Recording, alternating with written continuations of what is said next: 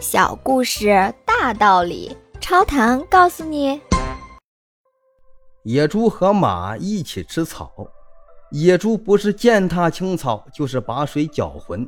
马十分的恼怒，一心想要报复，于是便去请猎人帮忙。猎人对马说：“除非他套上辔头让他骑。”马报复心急切，答应了猎人的要求。猎人骑上马，逮住了野猪，随后又把马牵了回去，拴在马槽边上。